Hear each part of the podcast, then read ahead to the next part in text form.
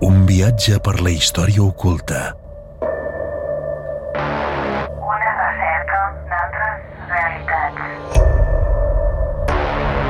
Naveguem per les ones d'altres mons.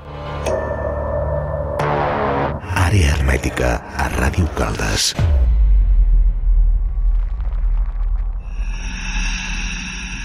El nostre foc. El nostre passat. Àrea hermètica. La recerca d'un origen.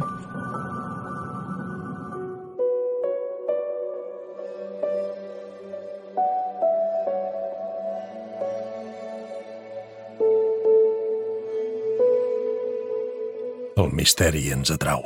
Com a éssers humans, tot allò que té a veure amb allò inexplicable, allò paranormal i allò inaudit, ens sedueix fins al punt que volem trobar algun tipus d'explicació lògica a aquests fenòmens. Quan la ciència no pot explicar fefaentment un fenomen, sorgeixen algunes hipòtesis més o menys desgavellades sobre per què això passa. Àrea hermètica a Ràdio Caldes. Benvinguts apreciats oients i cercadors a una nova experiència d'àrea hermètica. El programa no es fa responsable de les opinions i continguts abocats pels convidats i col·laboradors del programa. El programa és tan sols una eina de transmissió d'informació que dona la possibilitat que sigui útil a la vostra recerca de respostes i inquietuds.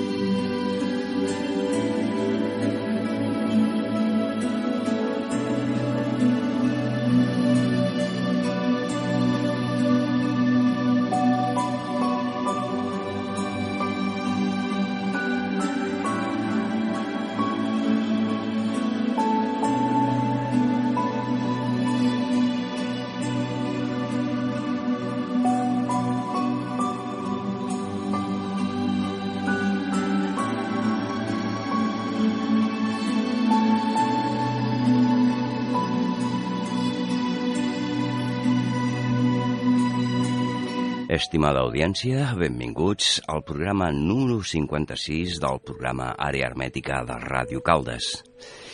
I bueno, com cada setmana tenim un tema a tocar. I aquesta setmana pues, ens toca La bèstia de Gebaudan, un cas molt sonat a Europa.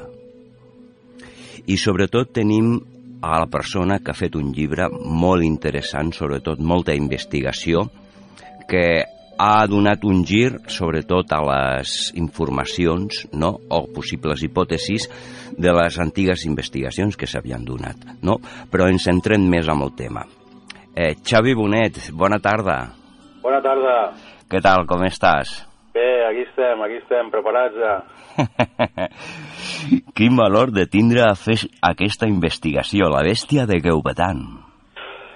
Sí, a veure, eh, és un tema que sempre m'havia sempre m'havia interessat, no? Una mica com que a mi m'agrada molt tot el tema del sud de França i, bueno, he passat molts anys per allà també investigant amb el tema de Rennes Le Chateau i així. Eh, doncs la bèstia era un tema que se'm creuava de tant en, de, de, de tant en quant se'm creuava, em sortia amb les... Eh, o em sortia eh, retalls de premsa, me'n recordo eh, que, que fa molts anys vaig veure la pel·lícula El pacte dels llops, i ja em va deixar una miqueta sorprès, no?, aquella pel·lícula, preguntant-me si era veritat o era mentira, no?, el fet de, de, de, de, del que passava en aquella pel·lícula, no? Sí, sí. Sempre m'havia despertat la curiositat, doncs, pues això, fins fa eh, dos anys que vaig dir, eh, vinga, abans, i fiquem de ple, i sí, sí, em vaig ficar a investigar tota la documentació que existeix. Molt bé. Doncs pues, si et sembla bé, passem una presentació teva i després continuem. D'acord, Xavi? Perfecte, molt bé. Una recerca d'altres realitats. Àrea hermètica. Un viatge per la història oculta. Un viatge a altres realitats. El nostre foc. El nostre passat. Àrea hermètica. Programa número 56 de la segona temporada d'Àrea Hermètica. Aquesta setmana tenim a Xavier Bonet. El Xavier neix a Badalona el 1975. És investigador, documentalista i escriptor per afició. També apassionat de la història i l'arqueologia. Ha assistit a diversos cursos acadèmics sobre llenguatge jeroglífic, simbolisme i història de l'antic Egipte a la Universitat Autònoma de Barcelona. Durant la seva trajectòria ha acumulat amplis coneixements sobre egiptologia. Amant de la filosofia clàssica, ha aprofundit en el pensament de les religions, tant d'Orient com d'Occident, especialment pel que fa al catarisme medieval. És autor i coautor de dos llibres d'investigació històrica. Avui, al programa, Xavier Bonet, autor de l'obra Tras la bestia de Gabaudán, la bestia que se come a la gente. Quina bèstia, no, Xavi? I si et sembla bé, farem una mica d'introducció petita, no?, de, del cas de la bèstia de Geubadam. Si ens podies introduir una miqueta per sobre per si després ja anem amb altres qüestions de temes d'investigació, actes i més, què et sembla? Sí, perfecte, molt bé. Voleu que us faci una miqueta d'introducció? Sí, Bé, doncs, eh... sabem que la coneixem, però allò que a vegades hi ha algun perdut que li sona de nou, doncs, bueno, li fiquem una introducció. A veure, doncs eh, el, el cas de, del que coneixem com a la bèstia de Gebodan és, eh, és realment algo espectacular. Es tracta d'un cas de, de criptozoologia on entre el 1764 i el 1767 van ocorrir eh, quantitat de morts, eh, gairebé una centena, una vuitantena, entre una vuitantena i una centena de morts possiblement, eh, a tota la zona que es coneixia, que es coneix com el Gebodan, però que és una província, és una zona que ja no existeix i ara queda repartida el, el que seria entre quatre departaments francesos, però bueno, queda tot el, tota la part de dalt de lo que seria la Loser, pràcticament agafa tota, tota l'antiga província del Gebodan, i res, doncs, doncs aquí va ser on va sorgir eh, doncs, eh, una espècie com d'animal on, bueno, més, més endavant veurem a veure que, si va ser un, si va ser dos, si van ser varis i doncs sí, va sortir com una espècie d'animal que realment el que va fer moltes matances entre dones i, i nens petits eh, quantitat d'elles, o sigui, va fer una massacre, durant tres anys va haver-hi una massacre contínua on apareixien cossos eh, desquartitzats, eh, decapitats, eh, amb els braços arrencats, bé, llegir les, llegir les descripcions no, de, de la mateixa documentació que, que ens ha pogut arribar doncs és, és, és bastant espectacular. I més o menys el cas és aquest, és eh, una bèstia que apareix i que, i que devora gent durant tres anys, se la, se la, literalment se la menja. Uh -huh. Només començar el programa deies de que anaves darrere d'aquest cas i bueno, i al final fas el pensament i t'hi llences a la piscina, però bueno, t'hi llences de cap, no? O sigui, investigació de camp, documentació, contrastes informacions d'altres investigacions i bueno, i ja a partir d'aquí desenvolupes una investigació que t'ha portat, com dius, dos anys. Sí, exactament, dos anys. Eh, el, sempre és, és un cas que sempre m'havia cridat l'atenció, com, com altres casos, no? El misteri, jo sóc un apassionat del misteri des de sempre també i, i he, eh, he escoltat eh, i he llegit sobre, sobre milers, sobre centenars de casos, no? I sempre, bueno, pues sempre llegeixes el que, el que et diuen, no? I en aquest cas, doncs, eh, amb els casos que m'he ficat, tant com el de Rens Lecetó com el de, el de, el de la bèstia, doncs la qüestió és eh, poder contrastar les fonts per, per mi mateix, eh, uh -huh. poder arribar a esbrinar realment què, què era això de la bèstia. No? Jo sempre que llegia eh, articles de revistes, eh, escoltava programes de ràdio, alguns capítols eh, inclosos dintre de llibres no? que comentaven aquel, el tema aquest de la bèstia de Gebodan, i sempre m'havia cridat l'atenció, eh, sempre m'havia cridat l'atenció i així que un dia vaig decidir doncs, això, doncs, ficar-m'hi de ple a veure què hi havia de cert en tot allò que jo havia llegit, eh, que m'havien explicat i que em semblava realment espectacular, no? si, si era tal com havien passat eh, els fets. No?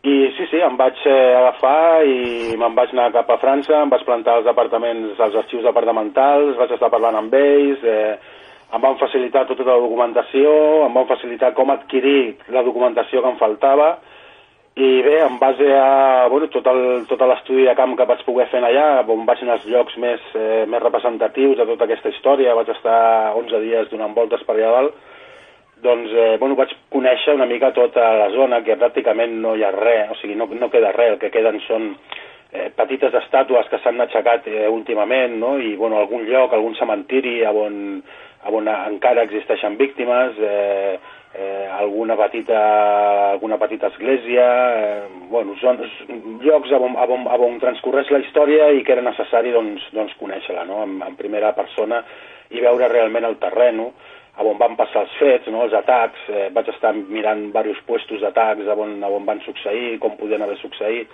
Bueno, va estar, va estar curiós, no? I així, doncs, eh, bueno, un cop eh, fet tot això, em vaig, vaig llançar a analitzar la documentació i sobretot a traduir-la, no? Perquè em vaig trobar que quan jo em vaig ficar a investigar aquest cas, eh, únicament en, en castellà, hi havia un llibre de la B. Fabra que aquest home va escriure, eh, va, és, és, és escriptor de dos llibres, però que és el mateix, diguem, el va, el va publicar el 1901 i el 1930 el va republicar una altra vegada, però afegint-li una miqueta més de documentació, i és l'únic que nosaltres, eh, diguem, en castellà podem tindre així accés, a part dels llibres en francès, evidentment. Però en castellà no hi havia pràcticament res, o sigui, hi havia el llibre aquest del 1901-1930, que nosaltres el que tenim traduït és la versió de 1930, Sí, sí.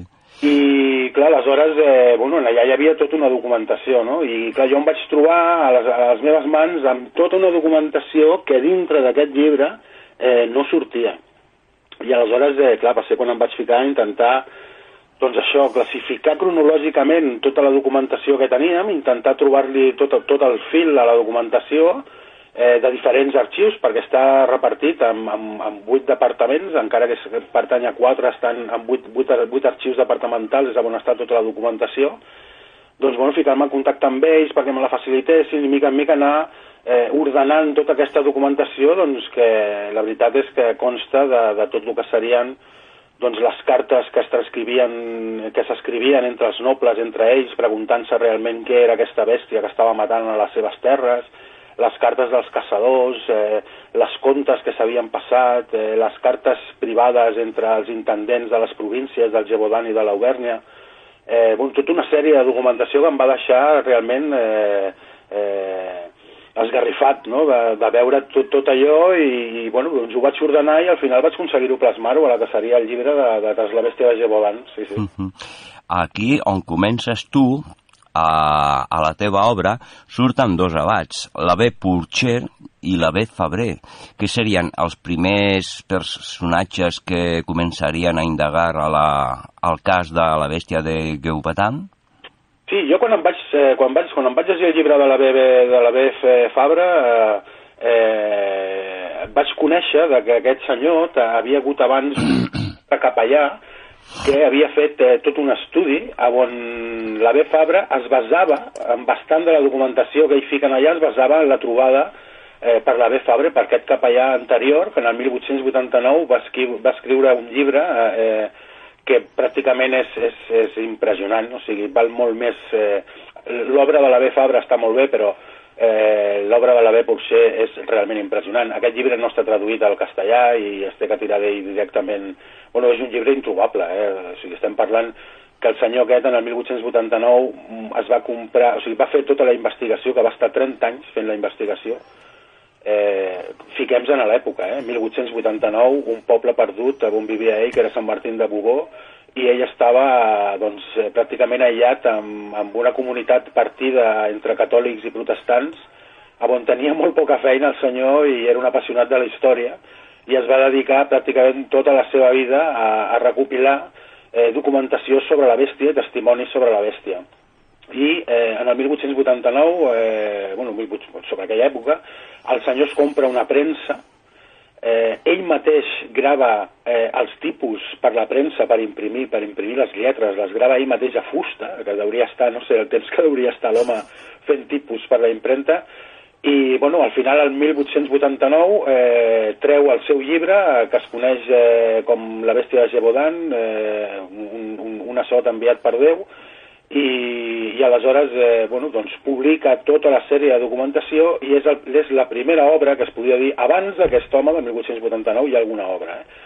però eh, és el primer que podríem dir que tracta la història de la bèstia de forma cronolo cronològica i documentada i ens aporta moltíssima documentació. Escriu un llibre que té 1.040 pàgines, que eh, pràcticament és, és, és impagable. Jo l'últim cop que el vaig veure em sembla que valia prop de 3.000 euros eh, el llibre, un volum de, del llibre d'aquest home, en original, i bueno, jo el vaig poder aconseguir perquè van fer una reedició en l'any 2006, eh, curiosament, i bueno, per 26 euros així el pots trobar, no?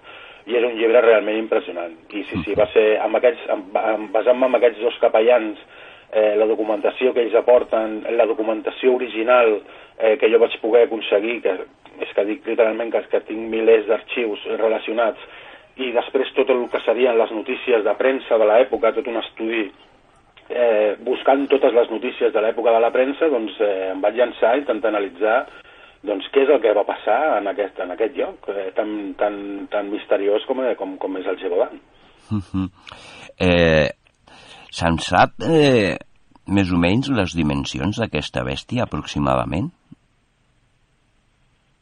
A veure, eh, sí, sí que tenim, perquè a veure, és que hi ha, hi ha dos... Eh, hi ha una cosa puntualitzant. Aquí tenim, eh, quan comença la bèstia, que és el, el juliol del 1764, sí. eh, se li intenta donar caceria i aleshores eh, envien a varis caçadors i és quan envien el rei envia els seus dragons i tot això i eh, està enrere de la bèstia, aquesta, aquesta primera bèstia, per dir-ho d'alguna forma, eh, fins al 20 de setembre de 1765, on el senyor Antoine, que és un, un arcabusser reial enviat eh, pel rei Lluís XV, eh, aquest sí que és enviat perquè hi ha confusió amb altres, que bueno, realment aquest sí que és enviat per Lluís XV, eh, dona mort a, a un llop. Eh, la veritat és que és un gran llop, on aquest senyor va fer un acte eh, de certificat de, de defunció d'aquesta de, bèstia, on estaven doncs, tots els caçadors que havien participat a la cacera, i després va fer desfilar a tota la gent que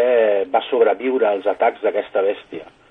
Perquè una, de, una de, les coses que jo em vaig trobar, per exemple, era que sempre s'havia dit que la bèstia eh, només matava eh, dones i nens petits, eh, nens i nenes petites, i, i jo quan em vaig ficar a investigar, investigar la, la, la, tota la documentació, eh, el, el, el primer que em vaig preguntar és, és això és cert? I a veure, sí que és cert, o sigui, és totalment cert que la gran quantitat de víctimes que jo vaig poder certificar mitjançant els registres parroquials, eh, on el, el capellà ens explica eh, doncs, que ell ha enterrat amb una dona o amb una nena o el que sigui que ha sigut morta per la bèstia, la bèstia ferotge, sempre li diuen, bèstia ferotge, que ha sigut morta per la bèstia ferotge, doncs, eh, clar, jo em vaig trobar que realment sí, són dones i nens i nenes, eh, la gran quantitat d'elles, tots, pràcticament totes les víctimes, no? algun nen, algun nen eh, algun adolescent ha, però el que em va sorprendre molt va ser que estudiant el fet de, eh, de les víctimes em vaig trobar que la bèstia fa molts atacs i deixa molts supervivents. Estaríem parlant quasi que hi ha uns 260 atacs documentats a part de les, de les víctimes, de, a part de les, de les que aconsegueix matar. No? O sigui, pràcticament l'animal aquest era una alimanya que atacava tot el que li passava per davant. El fet és que eh, els homes eh, normalment solien sobreviure. La gran quantitat d'atacs eh, que jo he pogut eh, conèixer, a prop d'uns 260 atacs, la gran majoria són eh, homes i, i, i nois joves, forts, que poden sobreviure, poden sortir corrents, poden escapar-se de, de, la, de la bèstia. No? i realment quan el senyor Antoine les mata, mata la, maten a la bèstia aquesta, fa cridar a gran part de tots aquests supervivents que es troben a prop de la zona on ha sigut, eh, on ha sigut morta, que va ser morta a la, a la badia de Chas, tota una zona muntanyosa i molt rocosa i bastant complicada, eh, fa vindre a tots aquells supervivents i en l'acte que, tenim, que, que tenim eh, aquests supervivents donen, diguem, donen la seva fe conforme realment el, el, el, el bitxo que ha matat aquest senyor és, és l'animal que els va atacar. No?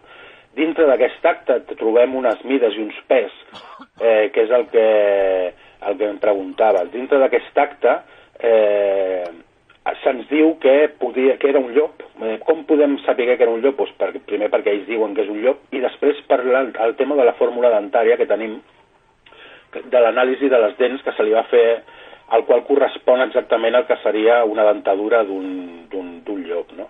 A part que ells ens diuen que, que, que és un llop i tots els testimonis que apareixen en allà reconeixen eh, aquest, aquest animal com a la bèstia que els va atacar. Inclús es poden identificar hasta ferides de que se li han fet, de, algun, algunes vegades que s'han trobat amb ella, que l'han vist, que li han disparat. Doncs jo, jo li vaig ferir a la pota dreta per la part de davant, no? I després aquest, aquest animal tenia la, la pota dreta ferida per davant i tal. Aquest és el primer animal, però el que passa és que mm, aquest senyor Antoine dona per morta la bèstia de Gévaudan eh, el 20 de setembre de 1765, ella es queda un parell de mesos més intentar caçar eh, doncs, eh, a la lloba i els llobatons que, que acompanyaven aquest gran llop, que segons l'acte pesa prop de 90 quilos, o sigui, estem parlant d'un llop immens. Eh, I sí, al donar-li mort, eh, aquí hi ha una parada de morts on durant tres mesos no succeeix res. I aleshores el que tenim són les cartes entre els nobles i els caçadors que encara estan a la zona, desplaçats, que no s'han anat, on ells mateixos es pregunten, no? Eh, Vols dir que, que aquest cop sí? Perquè, clar, estem parlant eh, de que durant un any i escaig, un any i, un any i mig, eh, es maten eh, centenars i centenars de llops. O sigui, tots els llops que passen per la muntanya són tirotejats i són morts, eh? eh i, i, però les, les morts de la, dels humans, de les persones, continuen i aleshores, eh, doncs, doncs clar, els caçadors estan, estan desesperats, no? Perquè per molts llops que maten, per molts llops que intenten caçar, eh, no donen amb aquest llop assassí, no?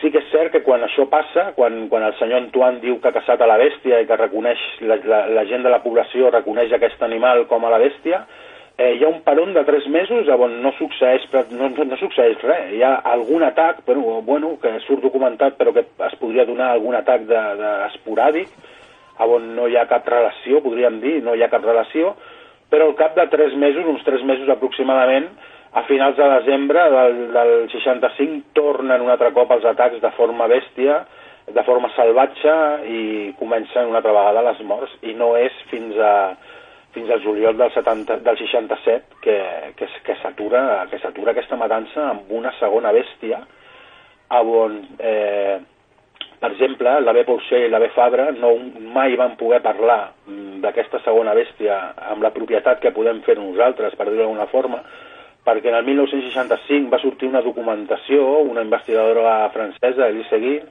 va trobar una documentació a la Biblioteca Nacional de França on es tractava de l'autòpsia d'aquesta segona bèstia.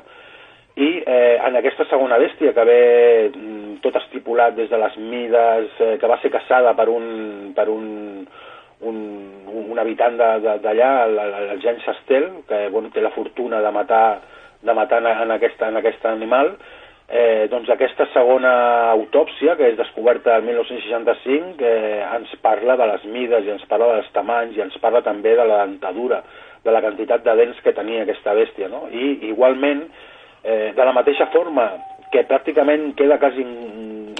A veure, jo sempre estic parlant de la documentació eh, que, que hem trobat. Eh? Sí, Ara, sí, la sí. documentació de la primera bèstia que es caça pràcticament no podem...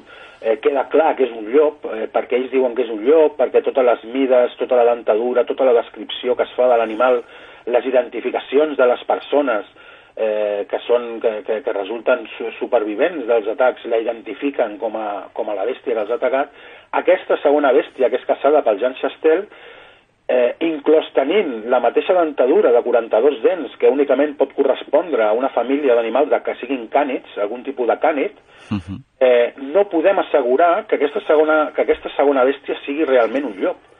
Eh, perquè el tipus de descripció que se'ns dona, eh, sempre tenint en base la dentadura, que, és, que són 40, 42 dents, 41 dents exactament, eh, correspon a un cànid, podria ser mm, algun tipus de- d'híbrid entre, entre algun dogo i un llop, entre un mastí i un llop, entre, eh, no ho sé, algun tipus d'animal estrany que realment no, no es pot identificar com, com, com a llop. Però realment tenim dos bèsties. Identificades, una morta el 20 de setembre de 1765 tenim un peron aproximadament d'uns 3 mesos. On els nobles es van preguntant entre ells si realment ja, ja poden donar-se per satisfets i, haver, i cantar victòria, per dir-ho d'alguna forma, i després una segona bèstia on comencen els atacs una altra vegada tota la mateixa zona, víctimes familiars de, de víctimes anteriors, eh, i sí, sí, i aleshores doncs eh, així, així està, que, que realment tenim dos bèsties identificades, pràcticament la primera sí, que a través de tota la documentació, perquè no ens ha arribat el cos de l'animal, sí que aquesta podem dir que es tractaria d'un llop, eh, però en canvi aquesta segona, aquesta segona bèstia no podem dir que no, no, jo no firmaria, jo no, no posaria la mà al foc dient que es tracta d'un llop. Mm. Eh, quins atacs eh, diries tu que t'han cridat més l'atenció o que, que hagis vist més, document, més, docu, més documentació? Sí, a veure, durant la història hi ha moltes coses eh, que m'han cridat l'atenció i realment eh, comprenc el per què eh, 250 anys després estem parlant d'aquest animal, no?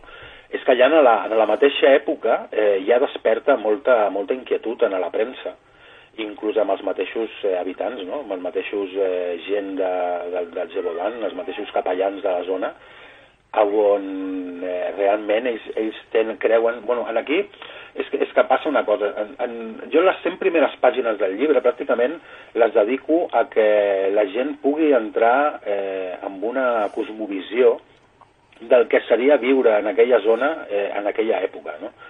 Estem parlant d'una zona molt pobra de França, amb els pobles, eh, un, un, un, uns paratges molt muntanyosos, amb els pobles molt, separat, molt separats entre ells, eh, quilòmetres separats entre ells, eh, amb, un amb uns hiverns molt durs, molt durs, molt durs. Eh, ens estem parlant que ens, es podien ficar 20-30 sota zero a l'hivern tranquil·lament en aquelles zones amb nevades contínues durant dos mesos. Eh, una zona on eh, l'analfabetisme estem parlant que existeix més de quasi un 85% de 5-90% d'analfabetisme on la gent no sabia ni llegir ni escriure i eh, sobretot una societat on eh, les possi la possibilitat de que, per exemple, aquests atacs fossin realitzats per homes llops era totalment possible. No? En la mateixa premsa es parla dels atacs eh, com si fossin fets per, per persones eh, eh, hechizades, no? En, en, en, eh, bueno, sí, hechizados, no? els diuen ells, eh, persones eh, sota la influència del mal que, que, que fan aquests, eh, aquests atacs, no? I tot això era realment possible en la premsa i tot això em va cridar molt l'atenció perquè clar, tot això té repercussió en la població no?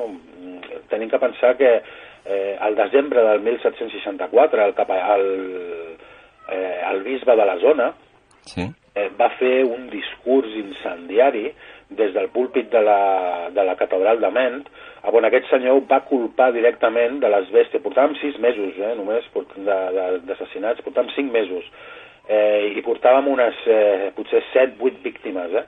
Eh, aquest senyor fa un discurs eh, on eh, culpa directament de la, del que està succeint als habitants del Gebodan per, eh, per, per ser uns pecadors. No? És dir, us estan menjant a les dones i a les filles perquè vosaltres sou uns pecadors. No? Clar, eh, aquest discurs s'imprimeix eh, i es fa circular per totes les esglésies de la zona i tots els catòlics eh, llegeixen, tenen l'obligació de llegir aquell, aquella carta pastoral feta pel, pel bisbe i, clar, o sigui, realment jo penso que això hauria causar un pànic dintre de la, de la pobra, de, de la mateixa població que hauria ser eh, espantós, no? Eh, clar, aleshores eh, les descripcions i les reaccions que té la gent amb els assassinats eh, són realment eh, esgarrifoses, no? A mi hi ha, hi ha diverses coses que m'han cridat l'atenció. Recordo, eh, o sigui, no, no et podria dir el nom ara exacte, però recordo el cas d'una nena de 12 anys on, bueno, eh, estan pràcticament veuen, veuen com, l'animal se l'emporta, com la persegueixen, tota, tota, tota l'escrit que existeix no? de, dels caçadors conforme des de que veuen que se l'emporten fins que la troben morta, destrossada, amb el cap arrencat, eh, la porten cap als familiars i el, el drama que viuen els familiars, tot està registrat en la, en la documentació, que, que és espectacular, no? Eh, I clar, bueno, són casos eh, realment espectaculars. Coses, una altra cosa també que m'ha cridat per l'atenció, per exemple, és que al principi de l'inici de la, de, de, de, de, de, tota, de, de totes aquestes malifetes que fa aquest animal, eh, s'envia un, un capità de l'exèrcit d'una legió estrangera de, de dragons, de cavalleria, eh, que hi ha molta gent que aquí confon amb que siguin els dragons del rei. Són, eren dragons del rei perquè era un, un cos de l'exèrcit de la cavalleria que se'ls se se nomenava dragons, però no va ser enviat per, per Versalles directament, sinó que va ser eh, proposat per, per dos eh, intendents de les províncies que hi havia al costat, que eh, potser a la gent li sona, qui ha vist la pel·lícula del Pacte dels Llops potser li sona, que és el capità Dujamel. Uh -huh. Aquest senyor eh, es presenta voluntari els primers mesos per, eh, per donar-li cacera i eh, hi ha una carta d'aquest senyor on realment ell sí que aconsegueix eh, un dia, eh, aconsegueix perseguir a prop de, de, de Prince Jules, eh, un lloc on està eh, a prop del que es coneix el, com el Chateau de la Baume, està doncs, un, un, un, un castell que se'l coneix com el Petit Versalles, i allà hi ha, hi ha armes que es van utilitzar contra la bèstia i així. Bueno, doncs aquest senyor, prop d'aquella zona, eh, aconsegueix perseguir la bèstia i donar-li i tirar-li algun, algun tret. Eh, I és sorprenent com al final de la carta, del seu puny i lletra, aquest senyor eh, escriu, jo, diu, ja he vist la bèstia, eh, ja sé de què es tracta, no? Diu, es tracta d'un animal, eh, diu, eh, al qual el seu pare és un lleó i falta esbrinar què és la mare.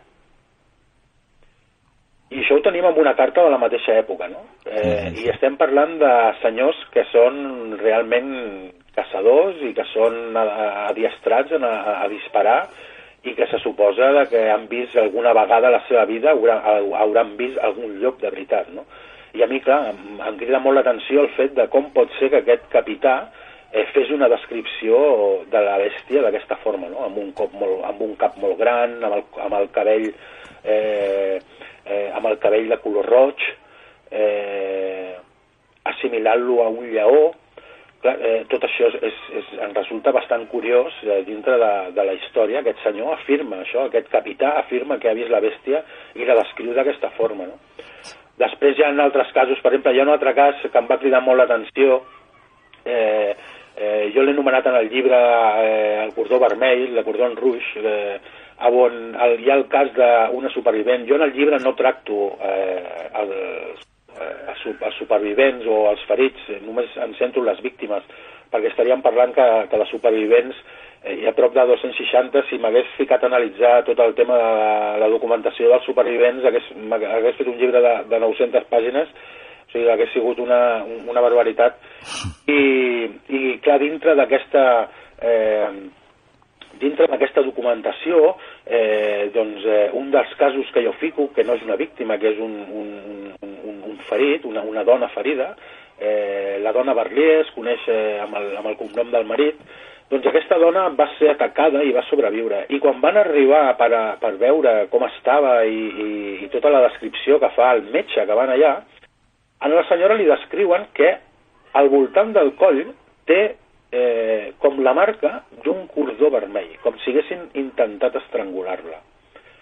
I això va ser, és una de les coses que, que em crida l'atenció just enmig. Eh, clar, jo no sé si realment aquesta dona va ser atacada per lo que seria un llop, si realment aquesta dona va ser atacada per lo que seria una persona, perquè eh, aquesta descripció de, de, del fet de que, de que tingui una marca al coll eh, completament recta, no? l'escriuen, no? una marca completament recta com si l'haguessin volgut escanyar no? o alguna així, doncs això em, em crida l'atenció.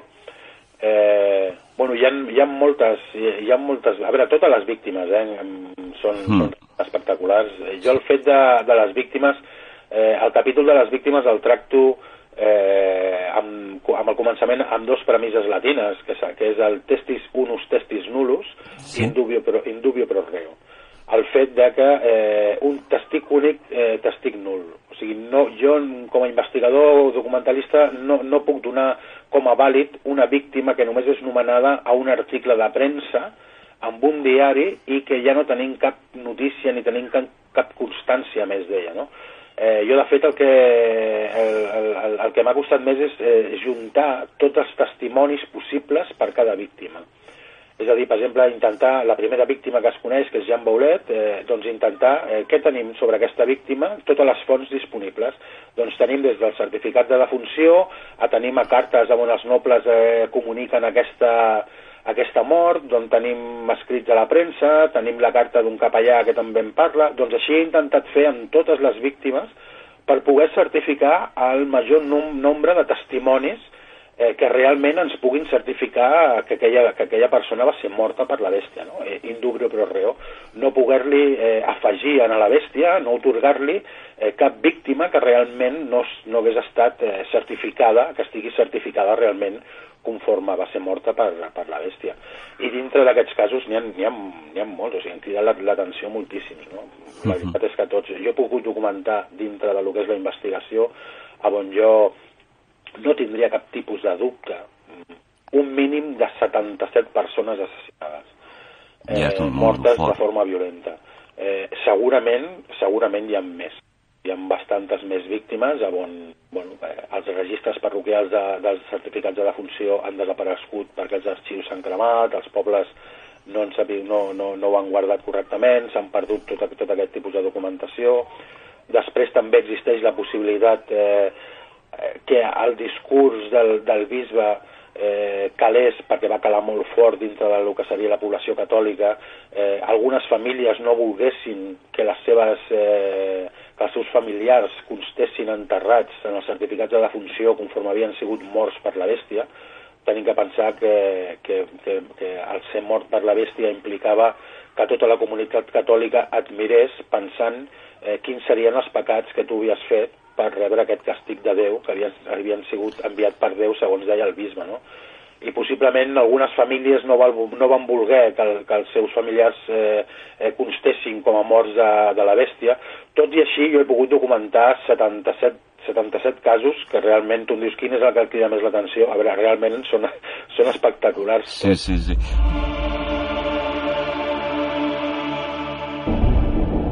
Un viatge per la història oculta. Un viatge per l'essència primordial del Pirineu. Àrea hermètica. Una recerca d'altres realitats.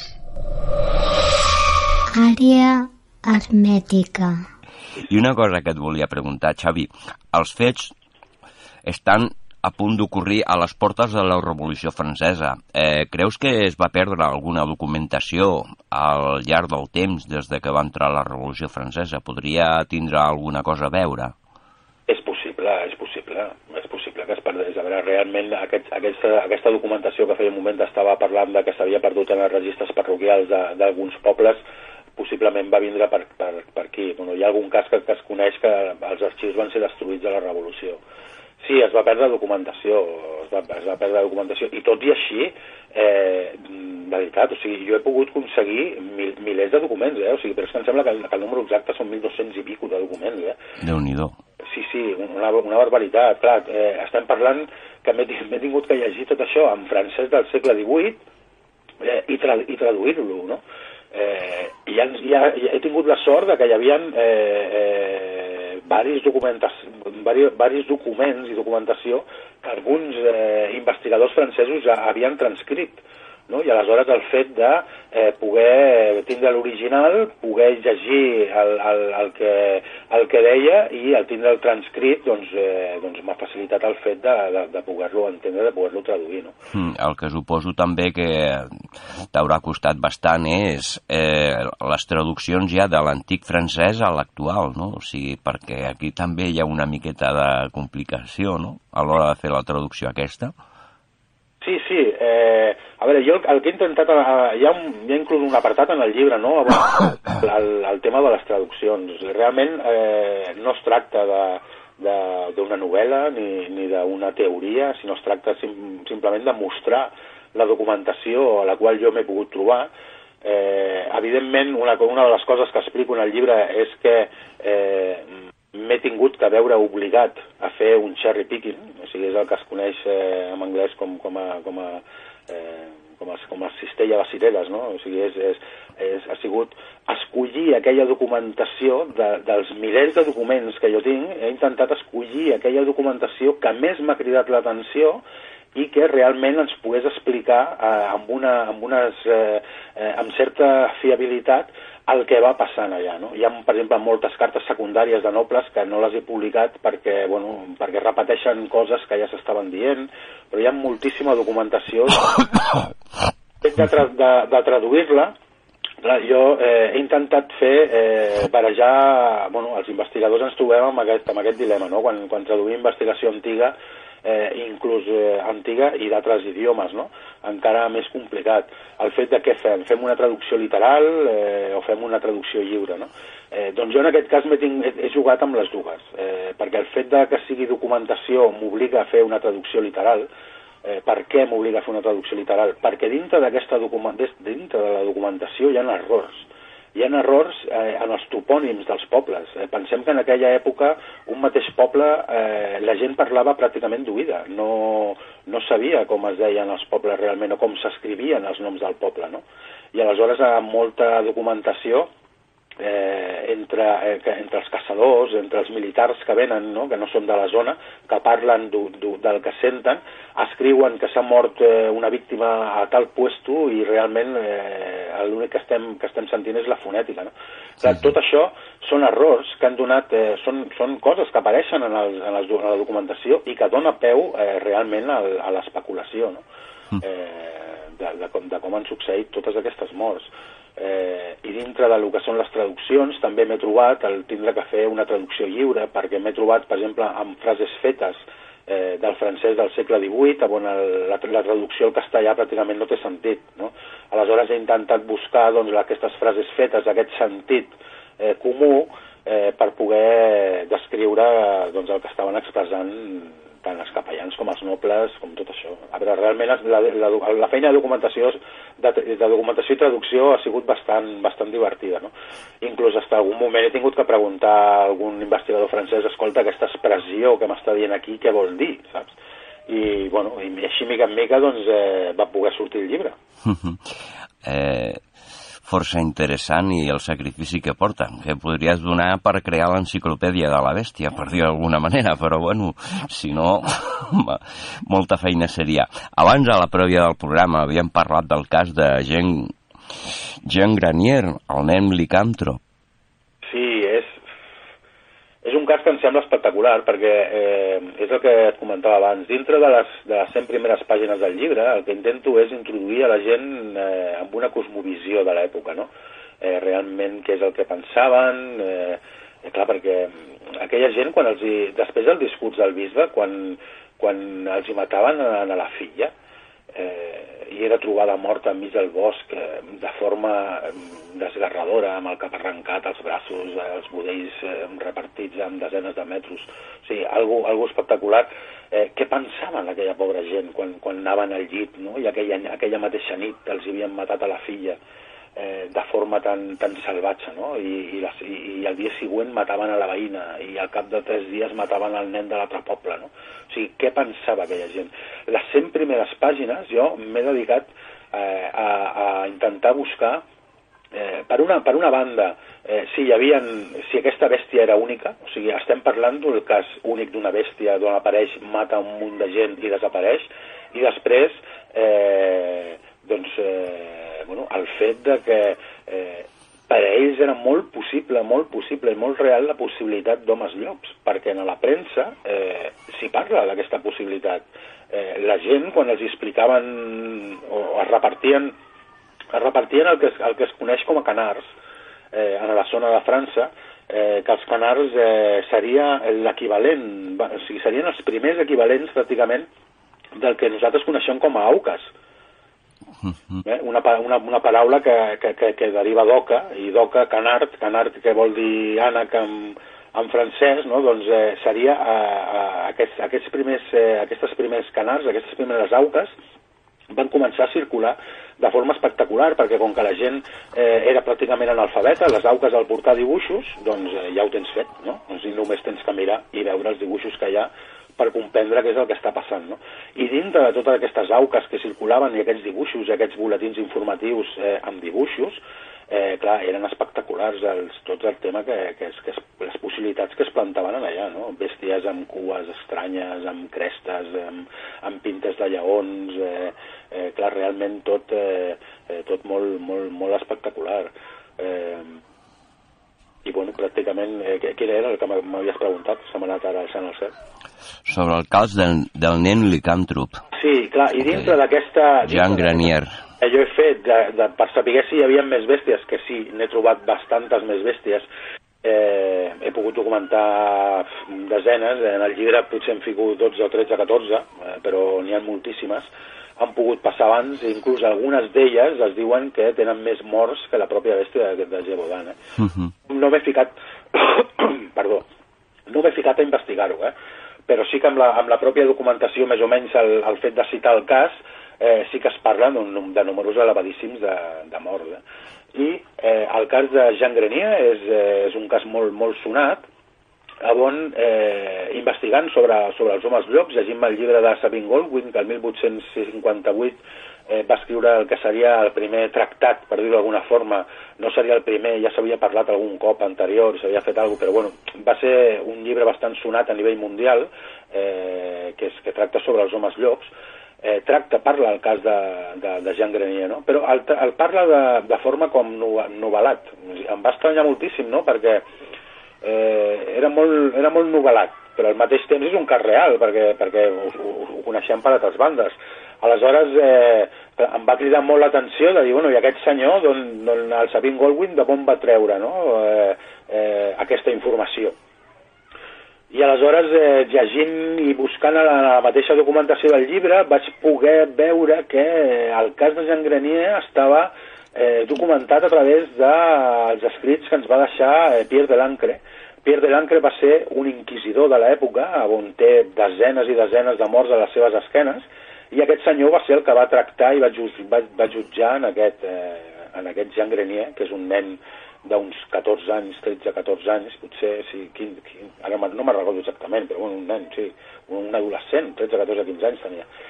I, i, aquests, i aleshores vaig, vaig poder eh, investigar en la Biblioteca Nacional de França i vaig trobar l'acte original escrita de, de, de puny i lletra de l'inquisidor, on li fa el jutge en aquest, eh, li fa el judici en aquest, eh, en aquest nen. I realment tot el que ens explica el Sabine Goldwyn està tret, eh, són extractes de lo que seria aquest acte del, de l'inquisidor. Eh, a mi em va semblar algo tan espectacular que ho vaig eh, ficar dintre de, del llibre perquè bueno, aquest, aquest nen eh, ell deia que estava bueno, el detenen i, i, i l'acusen de, de, de, de licantropia, no? de, de ser un home llop. No? En aquella època encara estava s'estava debatent què era, no? si realment ens trobàvem realment amb persones que estaven eh, embruixades o es tractava d'una malaltia mental. Estàvem just en aquella època on es comença a intentar discernir tot això, no? I aquest, aquest nen eh, doncs explica eh, que, bueno, que ell anava caminant pel bosc i que va vindre un senyor muntat amb un cavall negre, que ell anomena el senyor del bosc i que aquest senyor del bosc li va donar un ungüent i li va donar eh, una pell amb la qual ell, quan es ficava aquest ungüent i es ficava aquesta pell, es convertia en home llop i sortia als camps a córrer, que no era ell sol, que hi havia sis o set homes llops més, que també es ficaven la pell a la lluna plena i sortien a córrer junts i que havien fet i que havien matat i s'havien menjat nens. Em va semblar tot espectacular, no? I ho vaig, ho vaig afegir al cas de Jean Grenier directament tal com ho explica l'inquisidor. Mm-hmm. I clar, és espectacular perquè tot això, això és un cas del 1603, estem parlant 150 anys abans, eh? Però, eh, clar, o sigui, tot això deixa un, un poço en la, en la societat, deixa el fet de, de la possibilitat de que la gent eh, cregués realment de que allò que els estava succeint en el Gebodan entre, en aquells tres anys, entre el 64 i el 1764 i 1767, eh, fos realment la possibilitat de que fos un home llop i aquella, aquella gent hauria estar realment eh, espantadíssima. O sigui, mm -hmm. Jo penso que, que l'estat mental d'aquella gent va ser espectacular. Mm.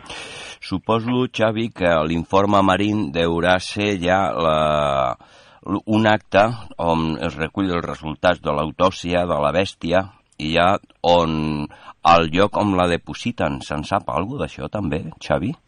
A veure, tenim, eh, tenim dos actes. Tenim dos actes que podem dir que són autòpsies. La primera acta, que és la que fa el senyor Antoine el 1765, aquesta bèstia sí que aconsegueixen eh, dissecar-la, eh, després de fer la, la identificació, treure-li les mides i tot això, eh, ràpidament eh, l'embalsamen i el fill del senyor Antoine, eh, el Antoine de Bautern, surt amb, amb cotxes d'apostes, surt directament pitant cap a Versalles el, el dia 22, dia 21, dia 22, eh, pràcticament un o dos dies després d'haver mort a la bèstia, per presentar-la al rei.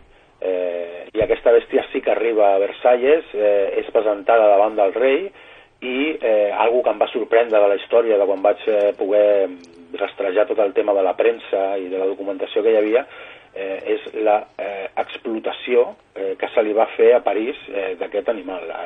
L'animal que va arribar, aquest primer animal del 20 de, del 20 de setembre de 1765, eh, és eh, presentat al rei i després ficat eh, amb, com amb una espècie com de museu on era exhibit i es calcula eh, que el senyor Antoine va fer prop de dos, dos milions de, o un, sí, prop de dos milions de lliures ensenyant aquest, aquest animal. Uh -huh. eh, després, aquest, eh, aquest animal, eh, clar, eh, per, la per la gent de París i de la, de la cort de París i de Versalles, eh, la bèstia de Gévaudan és morta al setembre de 1765. Però, en canvi, eh, o sigui, sabem que tres mesos després es reanuden les morts i segueixen havent-hi morts eh, de forma potser inclús està més salvatge que en aquesta primera, en aquesta primera etapa. No? Eh, aquesta segona bèstia és morta per Jean Chastel, es tracta d'embalsamar de, i de portar cap a Versalles per demostrar de que realment la bèstia de Gévaudan seguia, no? Però, clar, eh, Versalles, la recompensa que, oferia, que oferia el rei ja l'havia cobrat el senyor Antoine, el senyor Antoine havia comercialitzat amb la bèstia durant mesos eh, fent-se pràcticament milionari ensenyant el, la bèstia que, que havia caçat i a Jean Chastel pràcticament eh, l'animal és molt mal embalsamat, eh, no arriba amb les condicions eh, necessàries per, per poder ser mostrat, pràcticament pensa que mentre l'altre la casen a principis de, a finals de setembre, pràcticament ja allà en aquella zona, a finals de setembre, en aquella època ja havia entrat a l'hivern, eh, la bèstia arriba molt més conservada que aquesta segona bèstia que és caçada a principis de juliol. Aleshores, eh, clar, eh, amb aquella calorada que hauria fer en aquella època, la bèstia quan arriba a París està totalment destrossada. Està, està, la putrefacció... Està podrida, està podrida. No, la, ell va, va primer va a casa d'un noble i aquest noble li diu, però on vas amb, amb, amb, la, amb, amb això, no? I li fa enterrar i bueno, pues el Jan Chastel té que, té que tornar a casa amb la, amb la cua entre les cames, no? perquè ni l'han rebut ni podrà cobrar la recompensa que s'oferia, perquè clar, la recompensa se l'emporta el senyor Antoine, no? I, uh -huh. i, i, i, i, i en canvi en allà es va seguir matant, no? Es va seguir matant a, a animals. Sí, sí. I què t'anava a dir, Xavi? Eh, aquesta és una obra recollida i titulava eh, Tras la bèstia de Geubatam, la bèstia que se come a la gente. Per als escoltes del programa que vulguin accedir a aquesta obra, eh, com poden fer-ho? A través de Amazon... Sí, a veure, eh, es pot entrar a el que seria la pàgina www.labestiadegebaudan.com Sí. Eh, en allà tenen accessos per poder recomprar l'obra, que està a 15,95, a, perdona, 16,95, un preu bastant assequible, i eh, la mateixa editorial, es pot comprar la mateixa editorial, que és de l'editorial Guante Blanco, i després la podem trobar eh, el que seria el Corte Inglés, eh, Casa del Llibre, Amazon també es pot adquirir, bueno, pràcticament està, està bastant ben, ben distribuïda. O sigui, qui la vulgui trobar la pot trobar. Es diu Tras la bèstia de Gévaudan, eh, la bèstia que se come a la gent. Una obra que, bueno, sobretot és molta investigació de camp, documentació, documentació, perdó, i aportar, com no, coses noves. Doncs, Xavi Bonet, moltíssimes gràcies de que hagis estat aquí amb nosaltres, els hagis donat tanta informació amb detall sobre aquest succés que va ocórrer al segle XVIII i que, bueno, va ser tan escampat el cas de la història de la bèstia de Geubatà a, a, a tota Europa en aquella època. Rep una forta abraçada I bueno, suposo que dintre de poc, a veure si t'entra alguna nova idea i et poses a fer una altra, una altra investigació.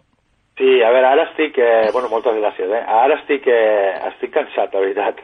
perquè vaig estar... Sí, a veure, jo eh, he estat molts anys investigant el tema de Rennes Le Chateau, he estat prop de 22 anys eh, investigant el tema de Rennes Le Chateau, Sí, i sí. quan vam acabar l'últim llibre que vaig fer, eh, que vaig poder compartir amb, amb Òscar Fàbrega i Enric és el de Compendium Redae, on pràcticament doncs, volquem tota, tota la informació que, que ens faltava per dir, eh, a part dels nostres llibres, eh, em vaig voler embolicar, tenia, tenia piles encara i em vaig voler embolicar amb, amb, amb la bèstia de Gebodan, però ara estaré un temps descansant, tranquil. Vull preparar amb el temps un llibre de càtars, sí que ja el tinc una miqueta perfilat i així, però bueno, ara de moment... Bona idea. Ara de moment descansarem i mica en mica intentarem anar- anar-li donant forma a aquest llibre dels càtars amb, amb tota la documentació que, que tinc al meu, al, al meu poder. Doncs moltíssimes gràcies, Xavi. Rep una forta abraçada de l'equip del programa eh, Àrea Hermètica i fins aviat, estem en contacte. Moltíssimes gràcies. Igualment, una abraçada. I bueno, eh, al programa 57 hem pogut parlar una miqueta molt detalladament amb Xavi Bonet i, bueno, era una història que ha sigut realitat, va succeir al segle XVIII a Europa, a la part nord de l'antiga Occitània, bueno, i era com deia en Xavi que antigament era una província. I a les portes de la Revolució Francesa, pues, una bèstia, una, un animal, paraules, que el cas és molt fort. Ens veiem la propera setmana per WhatsApp i ens escoltem per Ràdio Caldes, per la APP i per la freqüència 107.8. Rebeu una forta abraçada del programa Àrea Hermètica. Fins la propera setmana. El nostre foc, el nostre passat. Àrea hermètica. Una recerca d'altres realitats.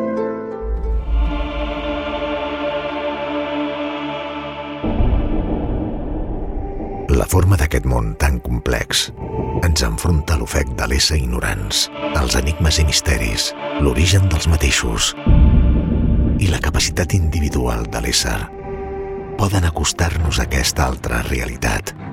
Naveguem per les zones d'altres mons, on intentem connectar amb el nostre origen primordial.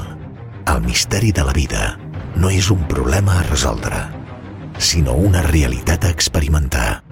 Frank Herbert. Àrea hermètica. Tot un sender per als coneixements perduts.